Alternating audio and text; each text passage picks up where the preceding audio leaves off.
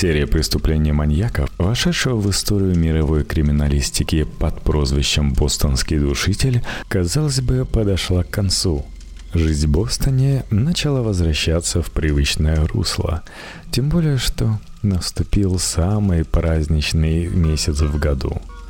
Но 5 декабря 1962 года произошло новое преступление. Душитель точно посмеялся над полицией и умниками-психоаналитиками – он убил молодую девушку, негритянку. До этого дня все вокруг твердили то, что он убивает только пожилых белых женщин. Теперь же стало ясно, что при расследовании преступления этого человека никто ни в чем не может быть уверен. Погибшей Софи Кларк исполнилось 20 лет. Она была медсестрой и жила в квартире, которую снимала вместе с двумя подругами – она очень боялась бостонского душителя, находясь дома. Всегда запирала дверь на два замка, была недоверчива и осторожна в общении с незнакомыми людьми. Подруги-соседки на допросе в полиции рассказывали, что Софи точно чувствовала приближение маньяка и не раз разговаривала о совершенных им убийствах – когда девушку успокаивали, говоря, что душитель не нападает на молодых афроамериканок, она как будто бы успокаивалась. Никто из знавших Софи Кларк не мог и предположить, что рассудительная и недоверчивая девушка пустит в дом незнакомого человека. Смоделированный полицейскими сценарий нападения полностью соответствовал почерку душителя. Софи Кларк писала письмо своему жениху, и уже почти закончила его, когда около 14.30 в дверь квартиры постучали. Пришедший человек до такой степени казался безобидным, а слова его правдоподобными, что девушка решилась открыть дверь. Преступник напал на нее прямо в прихожей, едва переступив порог. Капли крови из разбитых губ Софи упали на линолеум у самой двери – Оглушенную жертву нападавший перенес в большую комнату, изнасиловал и задушил руками. После быстрого и поверхностного обыска преступник не смог обнаружить некоторые довольно ценные украшения, и это косвенно указывало на спешку, с которой он действовал. Он вытащил из платяного шкафа несколько предметов женского белья – один из черных чулков он завязал узелком с двумя петельками на шее погибшей. При изнасиловании преступник воспользовался презервативом. Обыск проводил в перчатках. Все его действия потребовали не более трех четвертей часа. Новое преступление бостонского душителя вышло на первые полосы национальных новостей. Журналистов занимал вопрос, если психиатры сочли душителя потенциальным некрофилом, то почему он убивает молоденьких девушек? А если он вовсе не некрофил, то чего стоят психоаналитические выкладки, которыми руководствовалась в своих розысках полиция? Защищая честь психиатрии, кто-то из специалистов неосторожно высказался в том смысле, что надо, дескать, еще разобраться, действительно ли убийство С. Кларк совершено душителем, не подделка ли это под его манеру – по большому счету, сомнений в этом быть не могло. Тот факт, что кто-то из врачей пытается оспаривать мнение газетчиков, лишь подхлестнул всеобщее раздражение. Неспособность экспертов дать удовлетворительное объяснение действиям преступника ставила в трудное положение исследователей. В самом деле, если душитель и впрямь потенциальный некрофил, как поначалу уверяли психиатры и сексопатологи, то, скорее всего, на каком-то этапе своей жизни он мог быть по роду своей работы связан с моргами, похоронными бюро, кладбищами – Люди с явными и неявными некрофильскими наклонностями тяготеют к работе такого профиля. Но если душитель вовсе не некрофил, то он мог быть кем угодно, и никаких указаний на его возможный род деятельности вообще не существует. Таким образом, становилось непонятно, кого именно надо было разыскивать. В первый день нового 63 -го года поступило сообщение о новом преступлении бостонского душителя – Мужчина, имя и фамилию которого полиция не назвала, потому что он был женат и имел детей, приехал в гости к своей любовнице, 23-летней Патриции Бисет. Предполагалось, что они вместе проведут день и вечер, сходят в ресторан.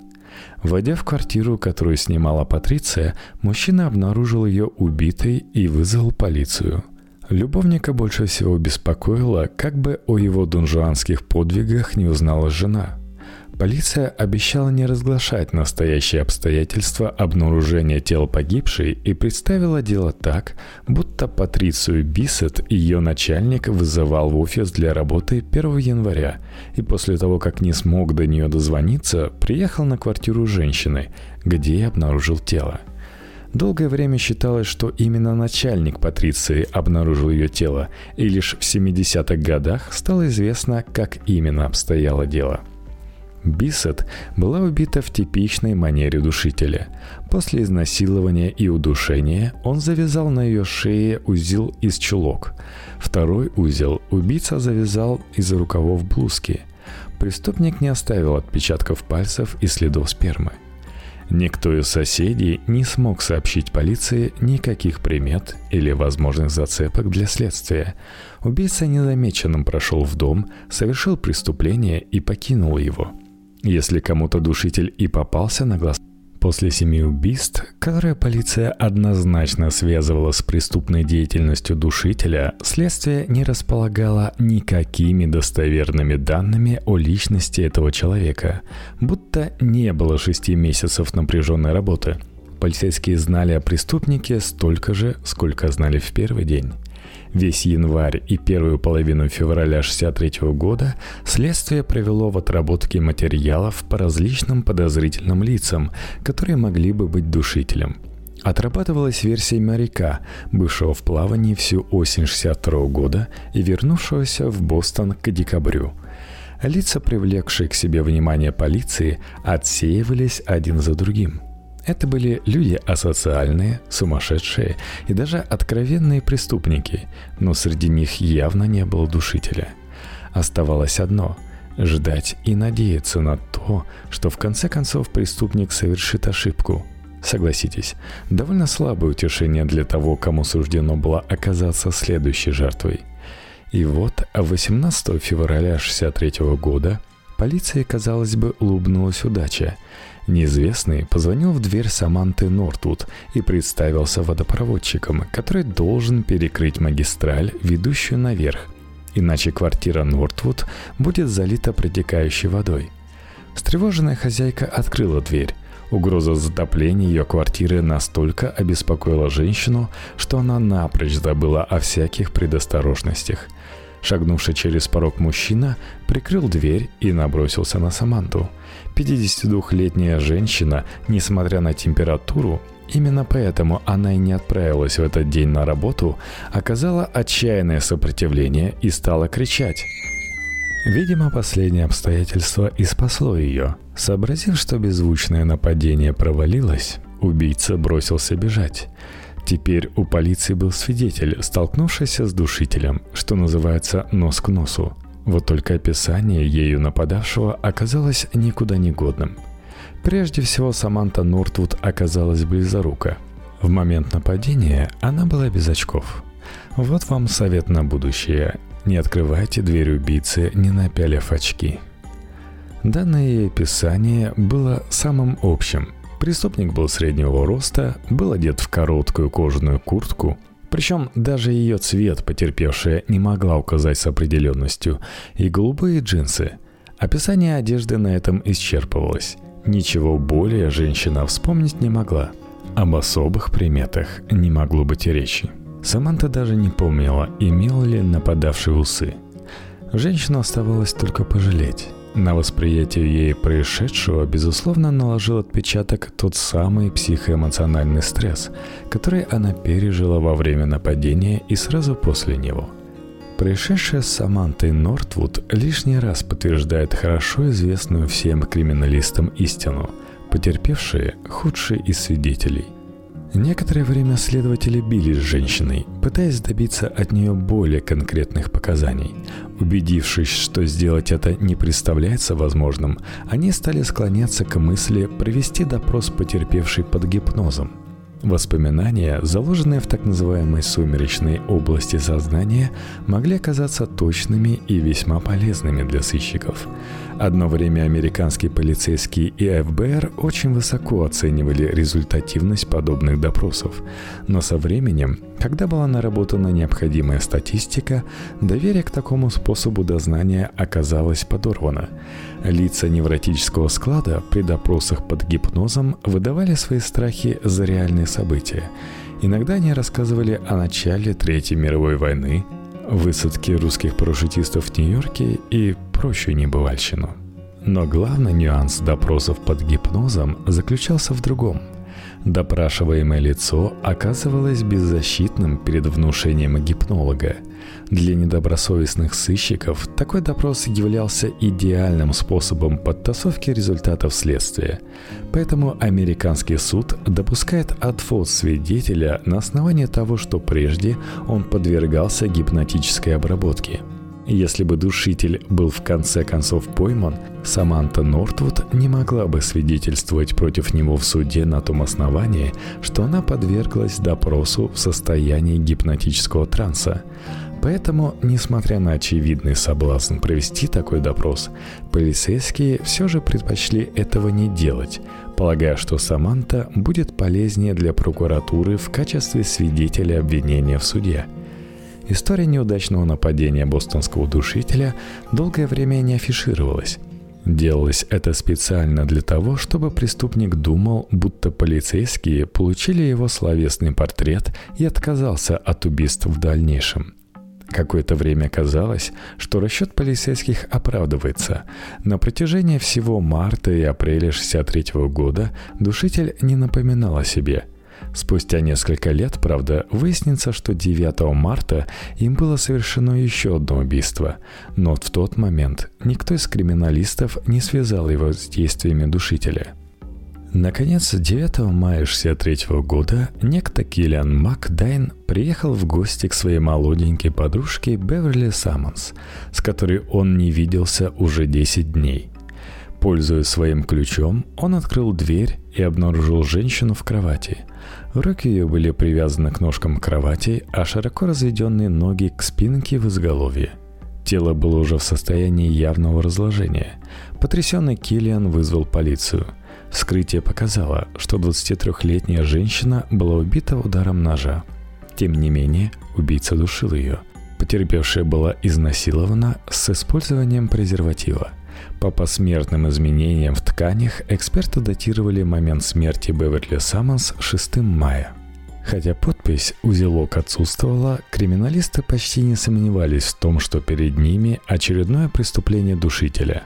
Масса мелких нюансов. Избиение в самом начале нападения, использование презерватива и перчаток, обыск помещений и кража денег и ценной бижутерии свидетельствовали о том, что перед ними преступник, следующий уже выработанному способу поведения – тот факт, что он впервые использовал нож, свидетельствовал о том, что после неудачного нападения 18 февраля 1963 года он сделался осторожнее и не полагался более на крепость кулаков. Эксперты посчитали, что, скорее всего, преступник насиловал и душил уже мертвое или агонизирующее тело, то есть удар ножом предшествовал душению – Некрофильские наклонности бостонского душителя таким образом впервые получили свое полное выражение. Процесс же душения, то есть сжимания человеческой шеи и горла, хрипы агонизирующего способствовало усилению сексуального возбуждения преступника. Такая связь у некоторых психопатов с процессом удушения ими жертвы давно описана в специальной литературе и хорошо известна психиатрам – если убийца из всех видов казни жертвы отдает предпочтение именно удушению, значит он руководствуется скрытыми сексуальными мотивами. Это правило воспринимается ныне как аксиома. Убийство Беверли Саммонс еще раз с очевидностью продемонстрировало, что бостонский душитель не просто человек с психическими отклонениями, а глубоко больной, с глубокими поражениями психики и целым букетом тяжелых перверсий. Тот год явился годом настоящего бума литературы по вопросам выживания в экстремальных ситуациях. Именно бостонскому душителю Америка обязана расцветом литературы такого направления. Психологи, телохранители, конфликтологи, кто только не писал наставлений для детей и женщин о том, как следует правильно действовать при встрече с маньяками, грабителями или террористами. Польза такого рода литературы весьма условна. Точнее сказать, вообще неизвестно, помогли ли такие инструкции хоть раз кому-то. Но вот уже 40 лет разные американцы пишут и читают книжки на подобные темы. До такой степени потряс воображение Америки бостонский душитель. Генеральный прокурор США Брок создал комиссию в числе 40 человек, которой было поручено изучить на федеральном уровне материалы нераскрытых серийных убийств. Предполагалось, что душитель мог быть кочующим преступником, гастролером по российской терминологии, и совершать аналогичные преступления в других регионах страны. Возглавил комиссию Эндрю Туни, в прошлом оперативный работник ФБР. Лето 63 года прошло тихо. Но уже 18 сентября в полицию поступило сообщение о том, что обнаружено тело 58-летней Ивлин Корбин, погибшей на си...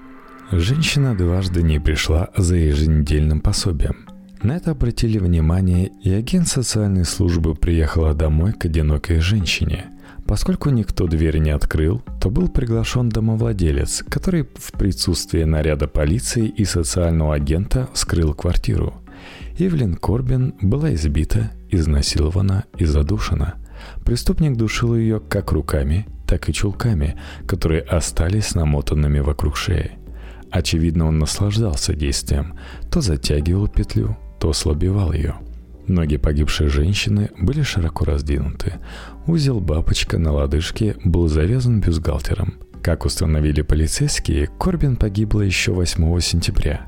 Ее квартира была обворована, Преступник по-прежнему не брезговал этим промыслом. Самым тщательным образом полицейские проследили его путь по квартире, засыпали тальком и графитом все, до чего только душитель мог дотрагиваться, рассчитывая отыскать хоть случайный отпечаток пальца. Четно. Преступник не допускал оплошности, которые уже целый год ожидали от него следователи, полиция, да и все жители Бостона. И снова, как уже бывало прежде, Душитель надолго исчез. Два с лишним месяца он не давал о себе знать. Следующей его жертвой оказалась опять молодая женщина, 23-летняя Джоан Граф. Она погибла 23 ноября 1963 года и была довольно быстро обнаружена. Душитель скрутил вместе чулок и желто-синий спортивный купальник и получившуюся веревку завязал на шее жертвы узлом с двумя бантами. Как и в предшествующем случае с Эвлин Корбин, он не пользовался ножом. Видимо, страх того, что жертва сумеет оказать сопротивление, у него уже прошел. Серийный убийца остался верен выбранной схеме. Он избил женщину, изнасиловал ее и задушил, после чего подверг обыску всю квартиру. По-прежнему он использовал презерватив и перчатки. Ни одной улики, хоть как-то указывающей на его личность, душитель на месте преступления не оставил. Итак, по состоянию на конец 63 года бостонский душитель убил 10 женщин. Реально таковых было больше, но на тот момент времени остальные жертвы полиция еще не связывала с преступной деятельностью маньяка – за полтора года работы отдела расследования серийных убийств провел колоссальную работу. Самым тщательным образом были изучены биографии более чем шести с половиной тысяч человек, особенности поведения которых позволяли специалистам рассматривать их как потенциальных душителей – в той или иной мере к расследованию оказалась причастна как вся бостонская полиция, начиная от патрульной службы, так и подразделения федерального общегосударственного уровня. Масштабный характер проведенных оперативно-следственных мероприятий не оставлял сомнений в том, что бостонский душитель уже попадал в круг подозреваемых. Его имя, безусловно, уже произносилось полицейскими, но то ли недосмотр, то ли халатность проверки не позволили однозначно идентифицировать преступника – к концу 1963 года руководство полиции штата стало склоняться к идее проведения глобальной облавы по всем злачным местам и притонам штата с целью выявления и задержания всех без исключения лиц, посещающих такие места. Все задержанные в таких местах, а также подозреваемые в социальном поведении, связанном с половыми перверсиями, должны были пройти тщательную фильтрацию в отделе расследования серийных убийств. Только офицеры этого подразделения должны были решить, кого именно из задержанных следовало отпустить, а кого оставить для углубленной проверки. Продолжительность проверки не следовало ограничивать заранее оговоренными сроками – Последнее положение требовало согласования на уровне политического руководства штата, поскольку американское законодательство очень точно регулировало порядок и сроки задержания под стражей подозреваемого, допуск к нему адвоката, порядок регистрации проверки сделанных им заявлений и прочее. Новое убийство, совершенное душителем 4 января 1964 года, переполнило чашу терпения – Губернатор штата Массачусетс санкционировал подготовку проведения облавы. Погибшая оказалась 19-летняя Мэри Селливан. Она была самая молодая жертва убийцы. Душитель продолжительное время издевался над девушкой. Как и в случае с ее однофамилицей Джейн Селливан, в ход пошла рукоятка швабры – Задушенная обмотанным вокруг шеи чулками, Мэри была оставлена душителем на полу, швабра оставлена в ней, а у ее ног положена новогодняя открытка, написанная Мэри ее другом. Как и во всех предшествующих случаях, преступнику удалось не оставить каких-либо следов, способных привести к его идентификации – Криминалисты предполагали, что первые недели после убийства преступник мало активен. Он мало двигается по городу, не выходит из дома без крайней нужды, чувствует себя умиротворенным – Невротическая активность должна начинаться примерно через 2-3 недели после преступления. Душитель должен начинать поиск жертвы и подогревать себя посещением кинозалов, демонстрирующих порнофильмы. Да, такие были в Америке. Магазинов соответствующего профиля и тому подобных мест. Таким образом, получалось, что наибольший эффект даст облава, проведенная после 25 января 1963 года. В результате крупнейшей за всю историю штата Массачусетс облавы, длившейся три дня, в начале февраля 1964 года было задержано более 2200 подозрительных мужчин. Все они подверглись самой придирчивой проверке – Человек освобождался только в случае стопроцентной уверенности в непричастности к преступлениям бостонского душителя. В течение 1964 года несколько раз поднимался вопрос об эффективности проведенного мероприятия. Никто из руководства полиции не брал на себя ответственность утверждать, что убийца пойман – но факт был, как говорится, налицо. За весь 64 год душитель не совершил ни одного преступления. Конечно, это могло означать что угодно, в том числе и то, что полиция, пройдясь широким бреднем по притонам Бостона, зацепила таки маньяка. Только сами полицейские так и не узнали, кем он был. В начале февраля 1965 года гангстер Джордж Нассер, проходивший психиатрическую экспертизу в клинике тюремного типа Бриджуотер, штата Массачусетс, сообщил своему адвокату Ли Бейли, что его сокамерник, некий Де Сальва, постоянно говорит о себе как о бостонском душителе и описывает сцены совершенных им насилий над женщинами. Адвокат очень заинтересовался услышанным и попросил о встрече с Де Сальво. На этой встрече Али Белли предложил Альберту де Сальва стать его адвокатом, если тот расскажет о себе правду.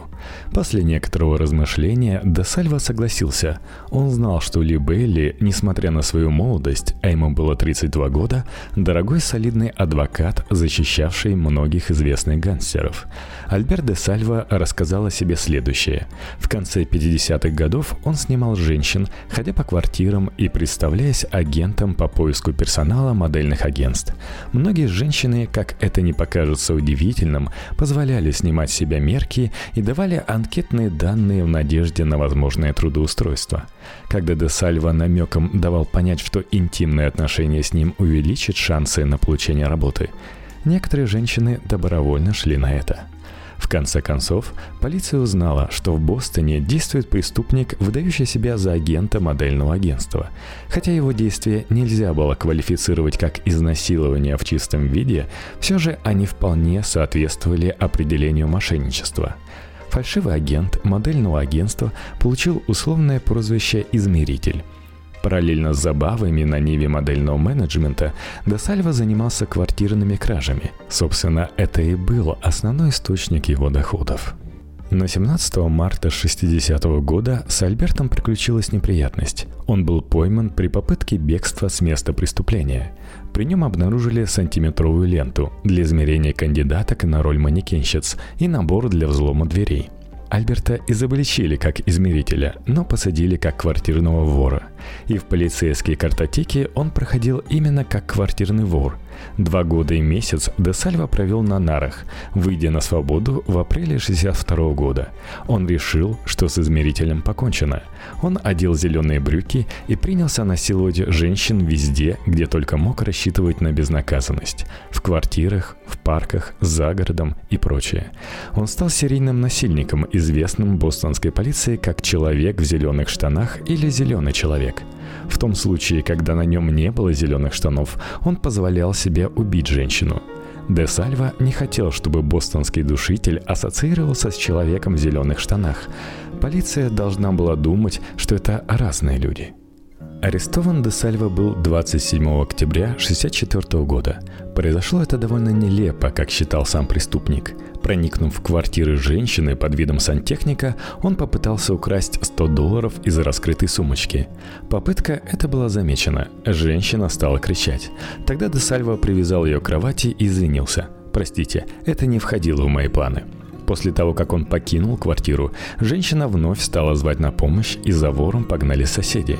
После погони Де под угрозой оружия был задержан и сдан полиции. В тюрьме он узнал, что его супруга Ирмград собралась подавать на развод. Это якобы потрясло его до такой степени, что Де стал мучиться ночными кошмарами и видениями. В Бриджуотерскую психиатрическую лечебницу он был переведен 14 января 1965 года. Адвокат сразу поверил услышанному рассказу об убийствах. Потрясенный сделанным им открытием, Ли Бейли помчался к руководству полиции штата. «Я нашел душителя!» – заявил он 16 февраля 1965 года. Адвокат прокрутил магнитофонные ленты с записями своей беседы с Десальво. Дабы полицейские до поры не опознали говорившего по голосу, Либелли включил прослушивание на другой скорости, чем та, на которой производилась запись. Ухищрения адвоката не произвели сколько-нибудь заметного впечатления на лейтенанта Донована, беседовавшего с ним. Он рассмеялся в глаза Либелли и сообщил, что уже 13 сумасшедших добровольно заявили, что именно они являются бостонским душителем. После того, как Ли Бейли в ходе разговора назвал фамилию Де Сальва, Донован ему ответил, что Де Сальва хорошо известен полиции. Он не может быть душителем, потому что вышел из тюрьмы в апреле 63 года, когда на счету душителя уже было семь жертв. Адвокат впоследствии рассказал, что он поначалу решил, что ослышался. Де Сальва освободился в апреле 62-го, поправил он полицейских – «Нет, 63-го», — возразили ему. Оказалось, что клерк, составлявший справку на преступника, допустил ошибку и датировал момент освобождения де Сальва годом позже.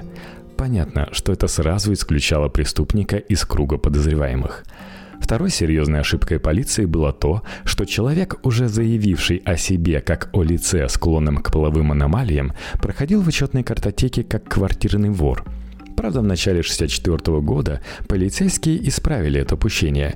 Это произошло после того, как одна из жертв «Зеленого человека» дала описание насильника, очень похожего на измерителя.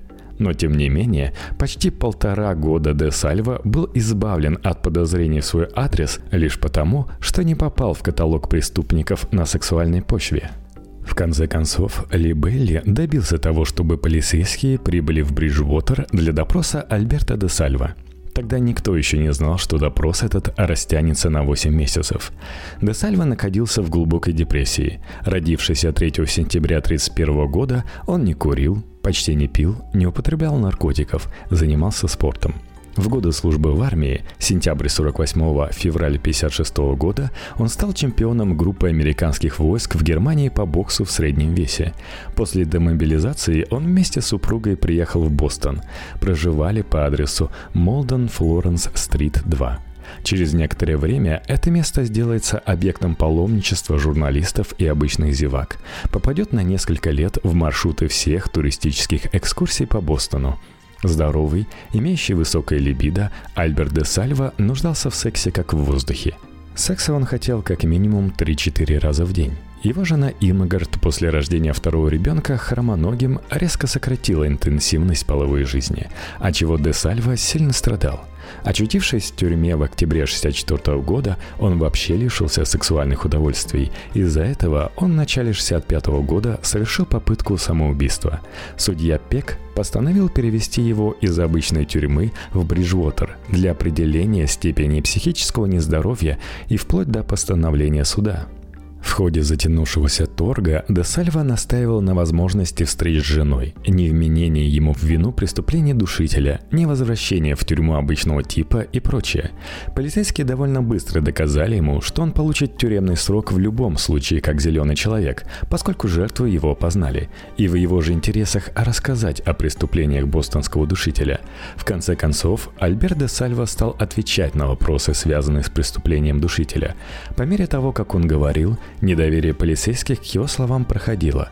Де Сальва описывал расположение мебели в квартирах погибших женщин, перечислял похищенные предметы, сообщал массу прочих деталей, которые мог знать только убийцы и следователи. По совету Ли Белли он согласился на допрос под гипнозом. Такой допрос был выгоден обеим сторонам – и полиции, и преступнику.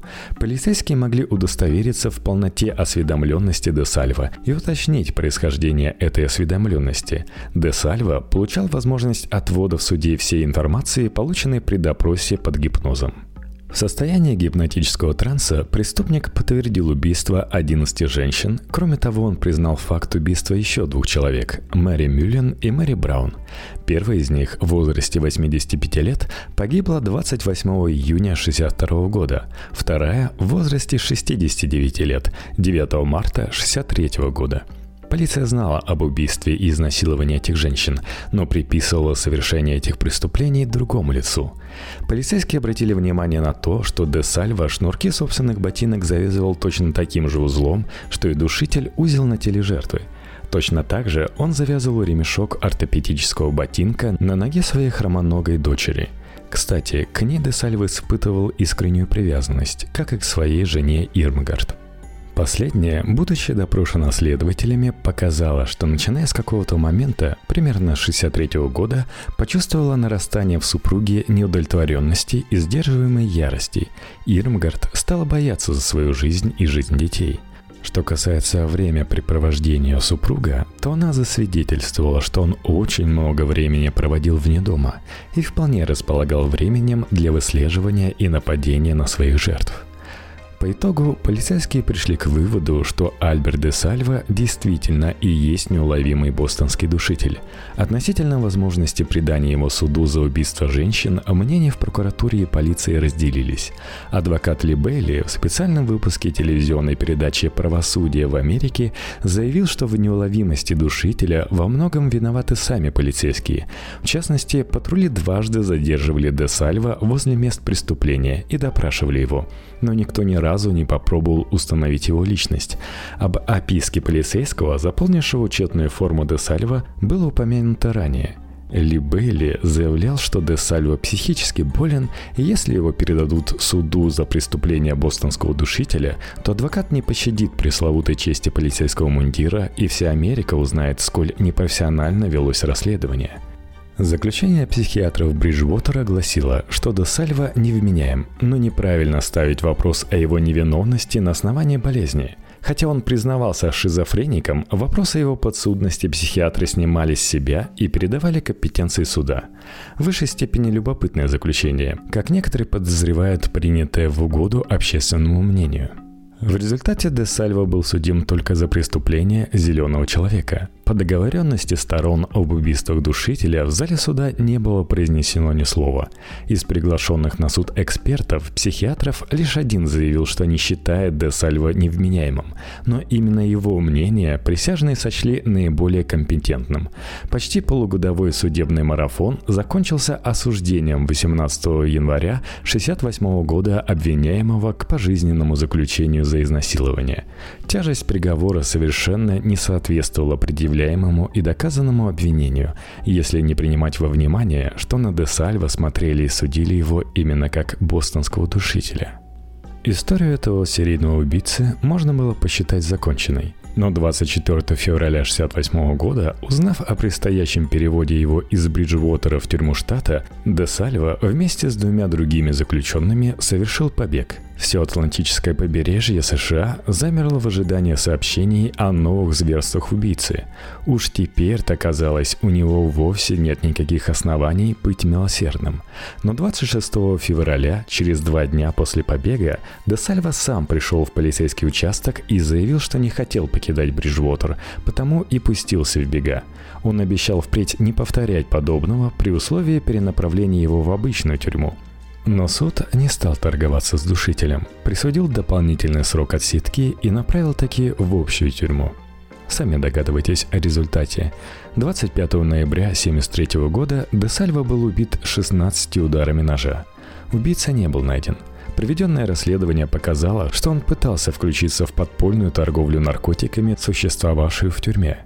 Преступная группа, державшая в своих руках этот промысел, предупредила его о недопустимости этого – Де Сальва пренебрег предупреждением и был убит. Уже после гибели Де Сальва в различных изданиях стали высказываться и обсуждаться точка зрения на него, как на слепую марионетку в руках подлинного душителя. Шизофрения Де Сальва приводила к расщеплению его личности. В таком состоянии человек вполне мог внушенные образы воспринимать как свои собственные воспоминания. В роли внушающей стороны рассматривают того самого Джорджа Нассера, сокамерника Де Сальва, который первым донес на него – Джордж Нассер, расстрелявший заправщика бензоколонки, был умным и эрудированным преступником. Есть основания думать, что его роль в формировании желания де Сальва покаяться очень велика. Несмотря на ряд интересных соображений, подтверждающих такое заключение, они не получили должного анализа специалистов-психиатров – Кроме того, уже в 70-х годах получил распространение взгляд на преступление душителя как серию деяний разных преступников, копировавших манеру друг друга. Таковых преступников могло быть и двое, и трое, и даже больше. Сексопатологи считают, что разброс сексуальных пристрастий душителя уж больно велик – и пожилые женщины, и просто старухи, и очень юные, и белые, и негритянки.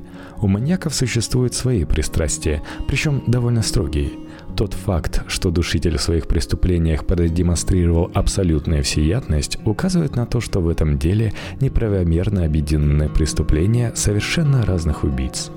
И, наконец, подвергается сомнению шизофрения Альберта де Сальва. Во время досудебной экспертизы мнения врачей разделились. Довольно убедительный взгляд на поведение обвиняемого как симуляцию сумасшествия. Де Сальва начал изображать в тюрьме ночные параноидальные страхи лишь тогда, когда узнал о переезде супруги с детьми в город Денвер и ее намерении оформить развод.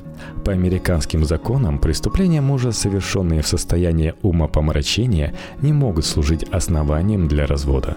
Кроме того, сама любовь де Сальва к Ирмгард, искренняя и горячая, противоречит взгляду на него как на шизофреника. Шизофреники демонстрируют нарастающую во времени эмоциональную холодность в отношении своих близких, отчужденность, быстро забывают прежних партнеров и не добиваются сохранения семей – Известно, что Дусальва с большим трепетом относился к своей дочке, баловал ее, гулял с ней и демонстрировал в отношении нее искреннюю любовь. Как бы там ни было, преступления бостонского душителя породили целое направление в детективной и криминалистической литературе. Его прозвище стало столь же нарицательным, как и Джека Потрошителя за 8 десятилетий до того – Вокруг отвратительных преступлений душителя сложилась уже своя мифология. Начало ей положил бестселлер Гарольда Франка. Это групповой псевдоним под названием «Бостонский душегуб», который был опубликован в июне 1966 года, еще до суда над Десальво – с тех пор библиография по этой теме превысила сотню наименований. Но несмотря на массу парадоксальных и весьма оригинальных порой версий, именно Альберт де Сальва остался в истории криминалистики тем самым человеком, с фамилией которого связываются отвратительные преступления бостонского душителя. Это вторая и, как вы понимаете, заключительная серия про бостонского душителя. Встретимся в следующем сезоне – Кстати, вы можете меня поддержать как морально в iTunes, оставить комментарии, написать во ВКонтакте. Большое спасибо, что ставите лайки и, конечно же, слушаете там меня. Это реально помогает быть выше в рейтингах и дать послушать этот подкаст большему числу людей. А также можете сделать подарок к наступившему Новому году и поддержать меня на Патреоне. patreon.com slash Ссылку оставлю в описании.